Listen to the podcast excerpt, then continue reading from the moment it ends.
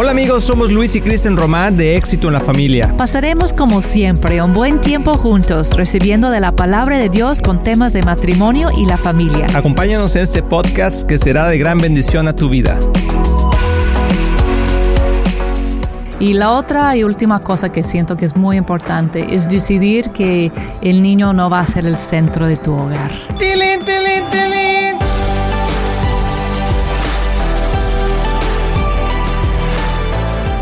Hola amigos de Éxito en la Familia, qué bueno que estás aquí con nosotros. Somos Luis y Cristian Román de Éxito en la Familia y siempre es un placer poder compartir con ustedes este tiempo. Amor, ¿cómo estás? Qué bonita te ves el día de hoy. Gracias, gracias. Estoy muy contenta de estar aquí y, y hoy vamos a estar hablando de los hijos, que es uno de los temas que más me gusta. Pues sí, ¿cuál? Todas las mujeres nos gustan hablar de nuestros hijos, ¿verdad? Así es, mamá osa, mamá gallina, ¿verdad? Todo dicen mamá, quién sabe qué, pero todo el mundo quiere cuidar a sus hijos y a veces eh, no sabemos exactamente Sí. cómo, aunque tenemos las buenas intenciones y lamentablemente no siempre de buenas intenciones tenemos Sí. los resultados que queremos. Entonces Es tenemos que aprender, la Biblia es muy clara de cómo poder nosotros educar a nuestros hijos y vamos a ver específicamente cuatro etapas en la vida de nuestros hijos. Sí. Ese es así se llama la serie, este, este programa, cuatro etapas de la vida de nuestros hijos y creo que va a ser de mucho, mucho valor, amor, porque ¿qué pasa cuando una persona, eh, bueno, una mujer en este caso, queda embarazada y a Sí. veces es así como que, wow, estoy embarazada, qué padre, pero muchas veces es que, oh, wow, estoy embarazada. ¿Verdad? La Y responsabilidad. Es mucho. Sí, Entonces, sí, ¿qué, sí. pasa por la mente de una mujer, amor, cuando está embarazada? Tú has estado embarazada varias veces y hemos tenido varios hijos, así que segura, seguro que tienes algo que decir. Pues sí, he sentido diferentes cosas, depende de la etapa de la vida. La verdad, nuestro primer hijo sí nos llegó de sorpresa y yo no estaba esperando en ese momento. Yo pensé que tenía como otros planes para estos años, ¿no? Dijimos Y- dos meses, dos años y pasó en dos meses. Así, pero Dios es muy sabio, ¿verdad? Y todos los niños son bienvenidos y Dios en su sabiduría, Él sabe si en realidad, realidad estamos listos, ¿no? Yo pensé que no, pero descubrí que sí, ¿no? Y también por eso nos da nueve meses para ya ajustarnos a la idea, ¿no? De, de pensar en, en qué viene y prepararnos para eso. Y los otros de nuestros hijos llegaron como muy planeados o muy esperados, pero el gozo al final es lo mismo, la así verdad. es, así es. Pero yo creo que Sí. la mujer principalmente Sí. eh, se tiene que preparar, igual Sí. el hombre, cuando te dan la noticia que va a ser papá, Claro. si lo estás esperando es una gran sorpresa emocionante, pero cuando no es a veces como que tienes que reevaluar tus emociones porque eso Sí. puede afectar la vida del niño dentro del vientre. No sé si quieres hablar un poquito de eso, amor.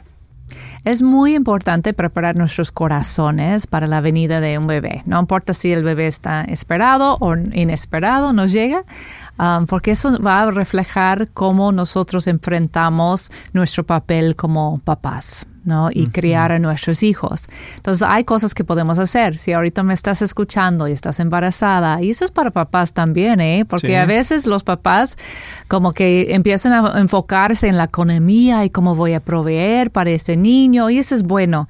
Y, pero también tiene que pensar cómo voy a ser yo como papá, cómo voy a influir sobre su, su vida. Y eso es lo que vamos a estar hablando hoy, la influencia que somos como papás en la crianza de nuestros hijos. Y hay cosas que puedes hacer antes que nazcan para preparar tu corazón y empezar a meditar cuál es mi actitud hacia los, los niños. ¿Cómo- ¿Los, ¿Los voy a recibir como una bendición de parte de Dios o es algo nada más que pues todo el mundo lo hace? Se casan y tienen que tener hijos, ¿no? Y formar una familia, o en realidad intencional, intencionalmente estoy preparándome para la venida de ese niño. Y eh, hay un versículo que me gusta mucho y lo voy a leer, que es Salmo 127, 3 y 4, que dice, los hijos son una, una herencia del Señor, los frutos del vientre son una recompensa. Como flechas en las manos del guerrero son los hijos de la juventud. Entonces, aun cuando te llegue en, en tu juventud es una bendición y hay que criar con propósito en una dirección específica. Eso es lo que habla eso. Cuando pensamos en flechas, Pensamos que si vas a jalar, ¿verdad? El arco y dejar ir la flecha, no lo vas a dejar ir como en cualquier dirección. Este versículo nos habla de tener como una meta. Hacia dónde. Como un blanco. Ajá. Hacia dónde estás dirigiendo a tus hijos. Entonces, es una de las primeras cosas. Otro es examinar tu corazón en cuanto a tus expectativas, ¿no? ¿Cuáles son hasta pueden ser ídolos en tu vida, ¿no? Yo quiero que mi hijo sea un gran deportista, no, o mi hija, ¿no? O, ay, que sea bailarina, como yo era, ¿no? Como que queremos que nuestros hijos sigan los pasos de nosotros. Que sea doctor, que sea abogado. Exacto, o su educación puede ser como lo máximo. Lo voy a meter a tal escuela y tal cosa. Y vas imaginando esas cosas aún antes de que nazcan. Y en realidad es algo que tenemos que poner en las manos de Dios y dejar que Él forma sobre ellos su identidad, ¿no? ¿Qué van a hacer en la vida y ser abiertos a eso? Y la otra y última cosa que siento que es muy importante es decidir que el niño no va a ser el centro de tu hogar. ¡Tilín, tilín, tilín! Y eso suena como muy importante, muy importante. El hijo, el niño no debe ser el centro del hogar. ¿Cómo es eso, amor? Porque parece que como, ¿qué es eso? Claro que sí es el centro. Amamos a nuestro hijo. Sí, pero el matrimonio debe ser el centro de tu hogar.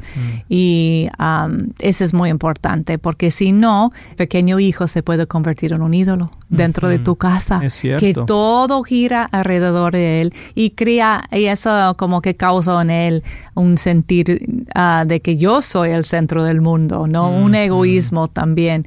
Entonces el matrimonio, los planes familiares deben ser el centro de tu familia y los niños vienen como un miembro bienvenido a esa familia ya formada. así es, así es. Increíble, muy buena información. Eh, es, va de acuerdo a la palabra de Dios, de que todos los niños tienen un propósito y no debemos de, tratar de manipular ese propósito, sino más bien de encontrarlo. Eso es muy importante. Por ejemplo, Jeremías 1.5 dice, antes de formarte en el vientre de tu madre, ya te había elegido. Antes de que nacieras, ya te había apartado te había nombrado profeta a las naciones.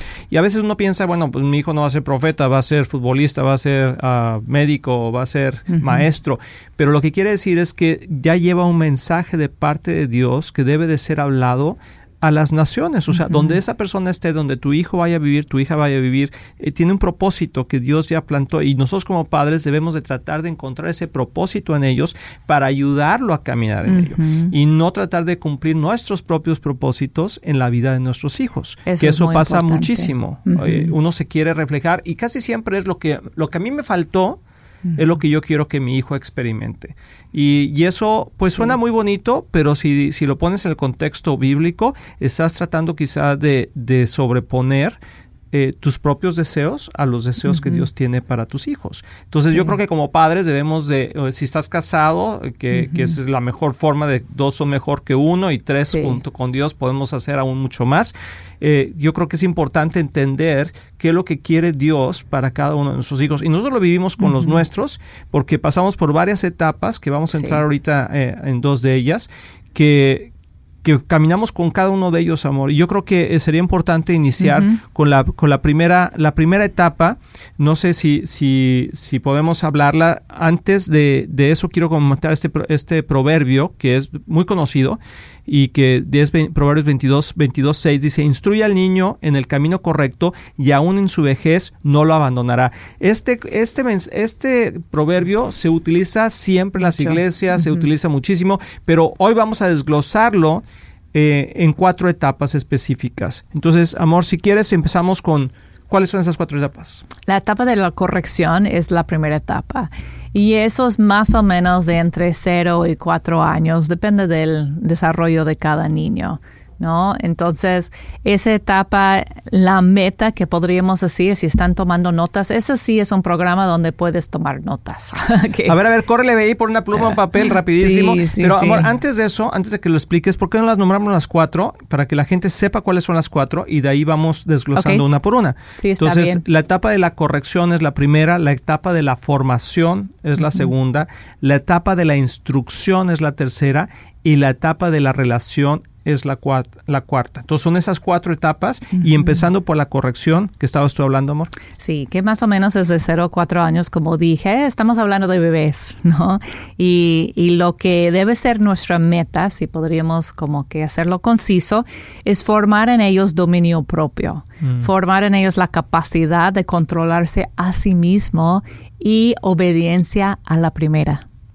Y no sé si quieres explicar lo que es obediencia a la primera. Bueno, obediencia a la primera es que cuando te dicen a la primera puedes obedecer. Y muchas veces, ¿cuántas veces hemos hecho, ya te lo dije, te lo voy a volver a repetir, es la última vez que te lo digo, a la tercera vas a ver lo que va a pasar. Si lo vuelves a hacer, y entonces, ¿qué estamos enseñando a nuestros hijos? A no obedecer a la primera. Y la obediencia a la primera le puede salvar a, sus, a, la vida de nuestros hijos. si, si tú, por ejemplo, va a un coche, ¿verdad? Y eh, tu hijo sale corriendo, le dices, detente, y no, estaba, y no obedece a la primera, pues el niño se va a seguir porque sabe que hasta la tercera, y ya para la tercera, pues ya lo atropellaron.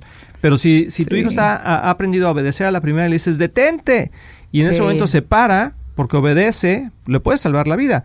O sea, es un extremo, pero es muy, es muy, muy cierto, ¿no? Entonces, creo y la obediencia es tan importante también porque estás formando su corazón hacia Dios. ¡Tilín, tilín, tilín! La obediencia estás formando su corazón su hacia actitud. Dios. Si va, si no te puede obedecer a ti, ¿cómo va a poder obedecer a su padre? Um, en el cielo, ¿no? Así es. Entonces es muy importante. Y en esa etapa se, se micromaneja mucho, como que tú tomas muchas decisiones para tus hijos, va a cambiar más adelante, pero algo que hemos visto, un error muy grande dentro de las familias, es que cuando están chiquitos tratamos de como que, ay, se ven tan lindos, ay, mejor que hacen lo que quieren, ay, déjalos, como que no quieres controlar o dejas que tomen decisiones muy temprano, que pueden escoger hasta que van a cenar y van a desayunar y qué color van a poner para su ropa y están muy pequeños para eso. Y cuando se acostumbran a tener muchas decisiones propias, después antes que estén listos, pues entonces después quieren y piensan que es su derecho siempre tomar su propia decisión, cuando la vida no es así. Entonces hay que checar que no tenemos volteado la situación, que cuando están pequeños lo dejamos libres, que escogen todo, y luego cuando están más grandecitos y adolescentes empiezan a hacer malas decisiones y nosotros luego queremos controlar todo. Y es al revés. Debemos micromanejar y controlar más cuando están pequeños y luego soltarlos cuando están grandes porque ya aprendieron a controlarse a sí mismos. Así es. Y algo que pasa mucho en el corazón de los niños cuando son pequeños, antes de irnos a esta pausa, es la necedad es parte del corazón juvenil, o sea, y de los niños. Pero la vara de la disciplina la, corrige. Y ese es uh, Proverbios 22, 15. Voy a leer otro, Proverbios 29, 15. Dice, la vara de la disciplina imparte sabiduría, pero el hijo malcriado avergüenza a su madre. Y eso lo vemos constantemente, como los niños no, no obedecen y avergüenzan a su mamá, hacen unos berrinches de aquellos. Y es porque, como dijo Kristen, tenemos al revés la etapa de la relación con la etapa de la corrección, que la etapa de la relación es la última. Y pensamos que con nuestros hijos, dejándolos hacer lo que ellos quieran cuando están chiquitos, nos van a amar más y nos van a obedecer más, cuando es totalmente lo contrario. Debemos enseñarlos a obedecer y a tener dominio propio. Vamos a ir a una pausa, no te, no, no te vayas, estás aquí en éxito en la familia. Hola, soy Kristen Román y me da muchísimo gusto poder estar aquí con ustedes y presentarles mi nuevo libro, Llaves del Reino, 21 días hacia la victoria. Este libro nació en una etapa de mi vida difícil de prueba donde yo no sentí que yo estaba avanzando en ciertas áreas y Dios empezó a mostrarme unas llaves espirituales para poder avanzar y romper esas barreras y yo empecé a ver victoria en mi vida. Entonces escribí una guía de oración que tienen escrituras claves y declaraciones poderosas que pueden abrir esas puertas hacia la victoria en tu vida, igual como lo hice en la mía. Entonces acompáñeme en este reto de oración de 21 días usando las llaves del reino. Acompaña a Kristen Román en este reto de oración de 21 días. Visita exitolafamilia.com para obtener tu copia de Llaves del Reino.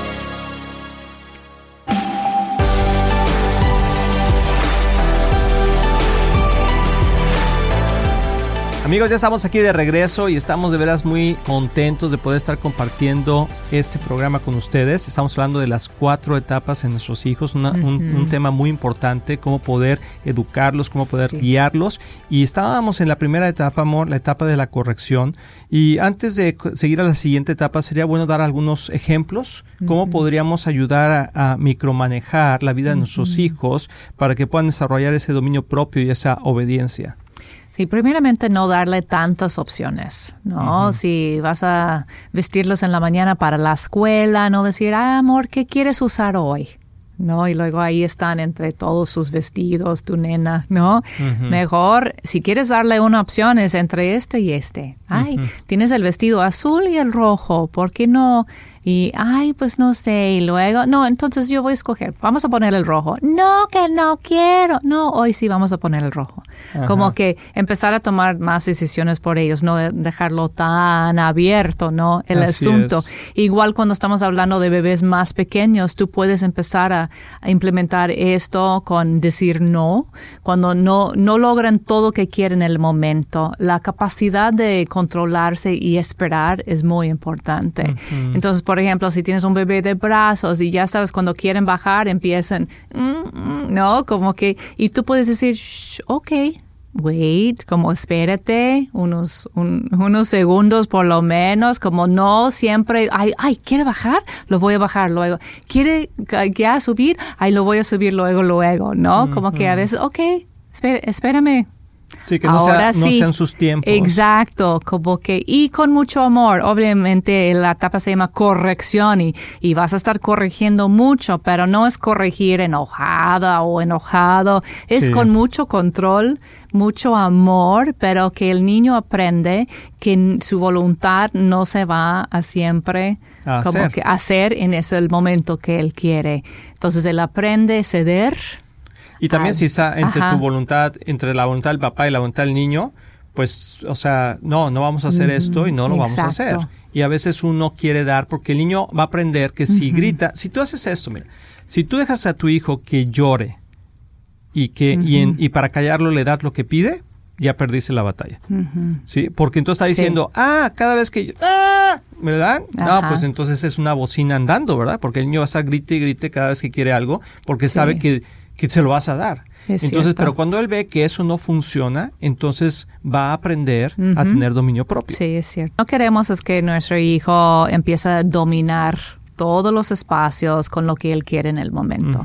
Que ah, luego más grande va a ser lo mismo. Y eso crea muchos problemas también en el matrimonio, porque cuando uno siente, una, una, una mamá siente la necesidad de cuidar a su hijo, si inconscientemente como que descuidas un poquito al marido, ¿no? Porque estás metida en el tema del, del, niño y el marido empieza a resentir eso con, porque se empieza a sentir alejado. Y entonces empieza a alejarse.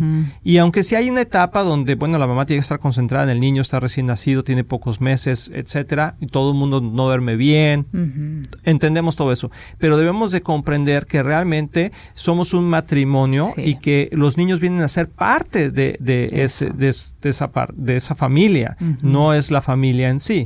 y de hecho, hasta lo comentamos, ¿no? Ya, ya tienen familia pensando ya tienen niños, pero la verdad es que Kristen y yo y ustedes están casados, son una familia y los niños vienen a ser parte de esa familia. Entonces, muy importante el corregirlos, ayudarlos a tener dominio propio y tenemos muchos otros materiales que puedes visitar ahí en nuestro sitio, en nuestra página, en todos los medios sociales donde podamos ver más a profundidad este tema. Pero vamos a, a, la siguiente etapa, amor, la etapa de la formación.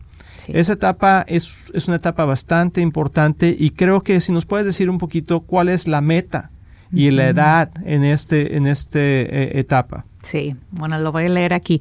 En la etapa de la formación es formando valores familiares y ya establecer ya firmemente la obediencia. Entonces vas a seguir trabajando en obediencia ya en el era introducción a la obediencia en la etapa de corrección y ahorita es establecerlo que van a obedecer y van a obedecer, a obedecer no nada más en el momento, pero con una buena actitud. ¿Y, Porque, qué, y qué edad es ella, esa? Ah, más o menos de 5 a 10 años, Ujú, depende ok. del niño, pero eso te da una idea y, y ya estás trabajando en sus actitudes, en su corazón, sus valores. Muy importante. Que es importante para la familia, qué es lo que valoramos y eso es lo que es- queremos enseñar a nuestros hijos. Entonces ya cuando obedecen, no lo pueden hacer con la, ay, bueno, ya lo voy a hacer, no, con sus ojos haciendo caritas y todo eso. No, espérame, es obedecer, es obedecer con una buena actitud. Así no, si no hay una consecuencia y tenemos que estar súper consistentes con las consecuencias. Si no, el niño empieza a dominar todo. Sí, muy importante esa etapa, yo creo que es, las, de- es, Sí. es esencial Sí. el poder caminar con nuestros hijos porque ya son un poco más independientes. Sí. ya van, se visten solos, se bañan, se hacen, comen, etcétera, salen a jugar, pero te necesitan tener eh, las, las virtudes de la familia, o sea, cuáles son las lo que nosotros valoramos, el respeto, la, eh, por ejemplo, el ayudar unos a otros, el no contestarnos, el, el ser serviciales, no sé, el tener Res- compa- respeto, paciencia. Respeto hacia los hermanos en la casa. Hacia lo, hacia lo ajeno también, hacia la naturaleza, enseñarle por qué cuidar de las flores, por qué no romper esto, por qué, o sea, todo eso es la etapa del por qué. O sea, es cuando los niños te preguntan por qué todo. Exacto. Y no sé si a ti te pasó, pero a nosotros nos pasó que íbamos en el carro y ¿por qué esto? ¿Y por qué aquello? y, a- y si no estás consciente de esta etapa y empiezas a contestar de una manera que no es la correcta. Pues porque yo digo, porque Sí. así es, porque, porque sí. y, y lo que le estás diciendo a tu hijo o a tu hija es que realmente no me interesa que aprendas, lo que quiero es que te calles. y, no, y no es lo que quieren. Ellos quieren Sí. aprender. El punto aquí es que si tú no le contestas Sí. a tus hijos, ellos van a buscar la respuesta en algún otro lugar Es y cierto. posiblemente la van a encontrar en el, lugar- en el lugar equivocado. Es cierto. Y lo que distingue esa etapa de la, etapa- la etapa anterior es la respuesta del por qué. Porque cuando están pequeños no tienes que darles el por qué a todo. No Sí, es que nada están en la más etapa es de corrección. La corrección. 0 4 años. Como que es, ay, no pises los flores, ¿no? Y ¿por qué, mami? Porque no, no, no, no hay que pisarlos, ¿no? Porque están chiquitos, pero ya cuando están más grandecitos, ay, estás en el parque, no, no, no pises ahí, no pises las flores, ¿por qué? Porque, y empiezas a explicar, porque hay que cuidar la naturaleza, hay que respetar las otras personas que van a querer apreciar esas flores. El trabajo de ¿no? quien las plantó. Los, los pertenencias de los vecinos, hay que cuidarlos, no puedes tocar eso porque no, no te pertenece a ti y te das ya los valores, la razón por qué estás pidiendo cierta cosa de tu hijo. Y, y esta es una etapa, amor, que como Jesús, voy a leerlo en Lucas 2.52, dice, Jesús seguía creciendo en sabiduría y estatura y cada vez más gozaba del favor de Dios y de toda la gente. Cuando un niño aprende las virtudes y establece la, la- la disciplina de ser obediente en su propia vida, entonces gana el favor de toda la gente. Ay, no sé si le ha pasado a la gente, por ejemplo, a ustedes o a nosotros. Oye, van a, va- que quiera venir a visitar la familia García. Ay, no, que no venga, tienen unos hijos que destruyen todo. No, o sea, o, ay, sí, que, ay, qué lindos sus Qué bien hijos, qué bien portados. son y eso. Pero es porque han aprendido las virtudes del Sí. respeto, las virtudes del, de- del cuidado de los demás, la obediencia. y, y no que llegan y se sienten en un lugar y, y se suben al sillón y, y nadie les dice nada. Sí. Y entonces el niño dice, ah, pues yo aquí soy el rey del mundo. Y la verdad es que son parte de una familia, parte de la sociedad y pertenecen, no son el centro. Y eso es sumamente importante. Y Jesús aquí dice que él crecía en sabiduría, o sea, un niño que está pequeño de 7, 8, 9 años, puede crecer en sabiduría, Sí. así como está creciendo en estatura. Es cierto, y es- nos toca a nosotros dar instrucciones muy claras.